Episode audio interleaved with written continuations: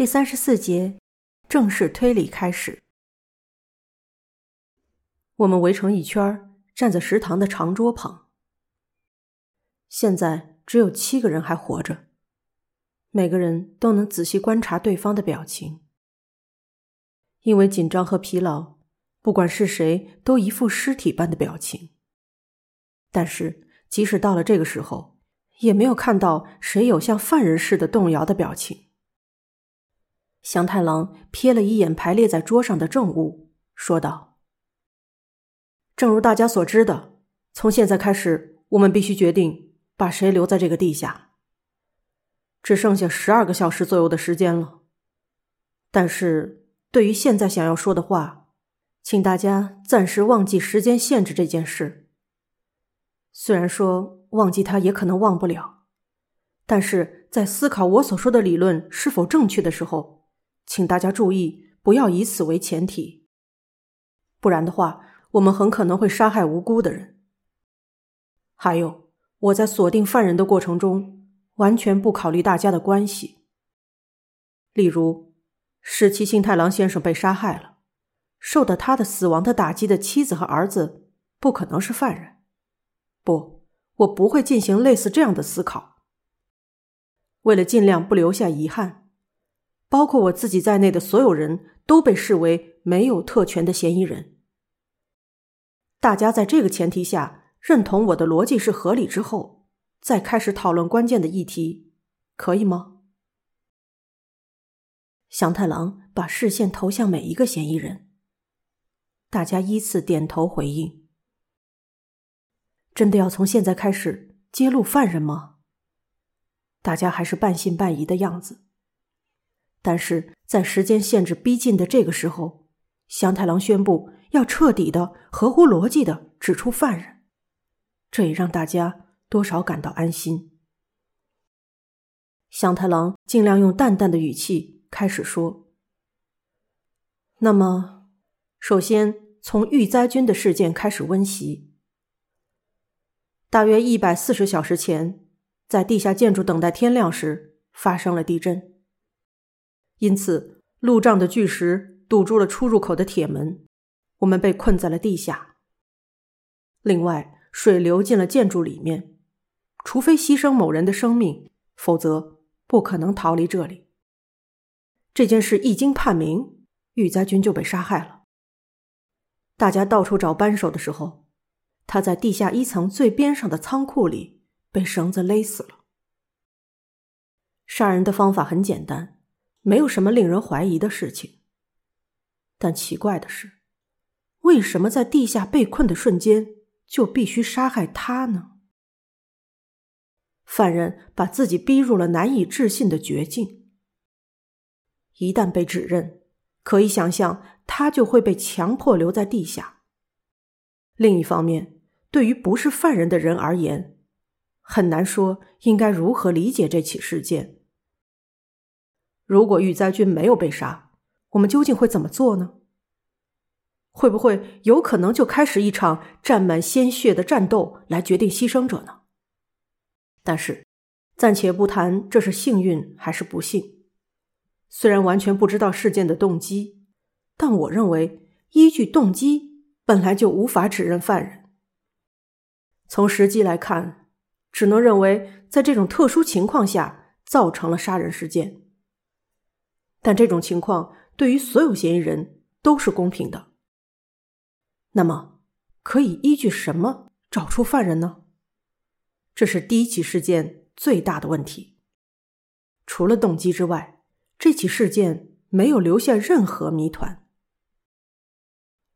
正如祥太郎所说，在犯罪现场没有发现任何疑似线索的东西，犯人几乎完美的犯下了第一起杀人。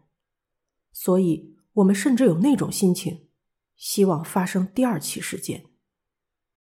祥太郎接着说：“话虽如此，似乎并非真的没有留下任何证据，大概是有的，只是我们没有注意到。总之，看漏了证据，令人遗憾。如果立刻想到这种可能性，也许就能防范发生第二、第三起事件。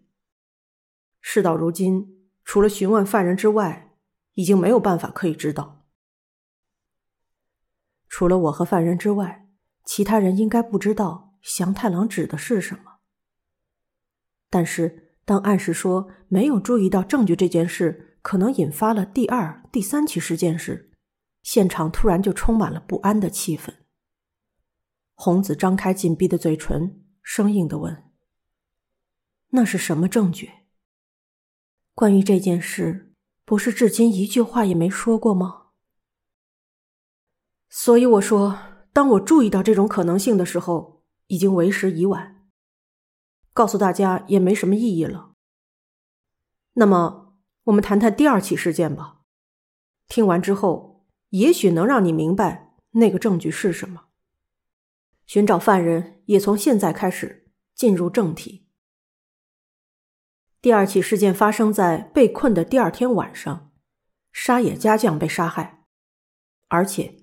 脑袋被切断。我们先回忆一下事发前后发生的事情吧。当天晚上八点左右，沙野家将来食堂拿走香辣肉酱罐头，回到自己的房间吃晚饭。直到事发前一天，虽然沙野家将和花匠睡在同一个房间，但是经过两人的讨论，决定分开起居，是这样吧？是的。花不高兴的回答，可祥太郎完全不在意，继续说：“单独吃饭期间，沙野家将摔碎了杯子。为了清理飞散的碎片，去了地下二层的二幺五号房，拿走电力工程用工具箱里的绝缘胶带。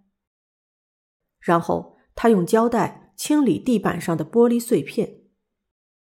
弄好后，花匠。”碰巧去房间看看情况，花匠想到沙野家将使用的绝缘胶带正好可以去掉内衣的毛球，于是花匠借走了胶带，回到自己的房间。据花匠说，是这么一回事，没错吧？嗯。摸索着祥太郎的真实意图，花生硬的回答。祥太郎接着说：“打扫完毕之后。”沙野家将开始找东西，在晚上九点半左右到晚上十点左右，有人看到他在建筑里徘徊。这件事也没错吧？这件事的目击者龙平和麻衣还有花被问之后点了点头。当时没有人知道在找什么东西，但是后来在工具箱上发现了沙野家将的手机。他的手机保护壳和工具箱上都沾有香辣肉酱的污渍，所以应该是在沙野家去拿绝缘胶带的时候无意中放在那儿的。也就是说，沙野家将要寻找的是手机，而且手机的颜色碰巧和工具箱很相似。清理完玻璃碎片后，发现自己把手机落在什么地方的沙野家将。一定先会去仓库找吧，当然会到最后去过的地方找。但是他没有看到放在深蓝色工具箱上的带着深蓝色手机壳的自己的手机。一旦找不到，就只能轮流的去有可能的地方找。他渐渐的不相信自己的记忆，也到从未去过的地方找。我想。谁都会有这种有点糊涂的寻物经历。嗯，我懂，我偶尔这样做。华总算找到了能够引起共鸣的、令人安心的事。这是寻找东西时常有的事，我也经常这样做。何况在这里只顾着性命的危机，那样的失败应该会变得更多。香太郎接着说。那么，让我们回到事件的经过。在最后一次被目击到的晚上十点以后，沙野家将还在继续找手机。之后，他在地下二层被勒死了。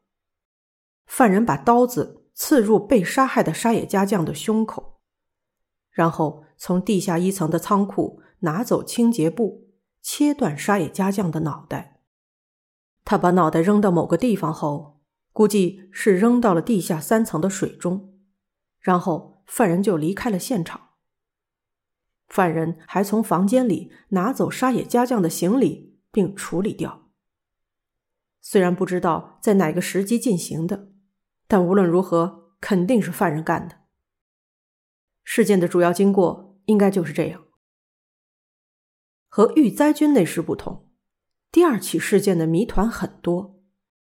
最奇怪的是，犯人特意切断了沙野家将的脑袋。我先来说说切断的理由吧。犯人为什么特意切断沙野家尸体的脑袋？我在发现尸体的那天晚上就听到了祥太郎的答案。沙野家将的手机里恐怕储存着对犯人不利的数据。为了隐瞒这一点，犯人不得不杀害他。但是他丢失了关键的手机，不知道手机被丢在地下建筑内的哪个地方。如果不管被杀的沙野家，当大家发现他的手机时，就很有可能利用尸体的脸突破手机的识别，把犯人想隐藏的数据曝光于众目之下。所以，犯人切断了沙野家的脑袋。向太郎向大家做了和我那时听到的。完全一样的说明。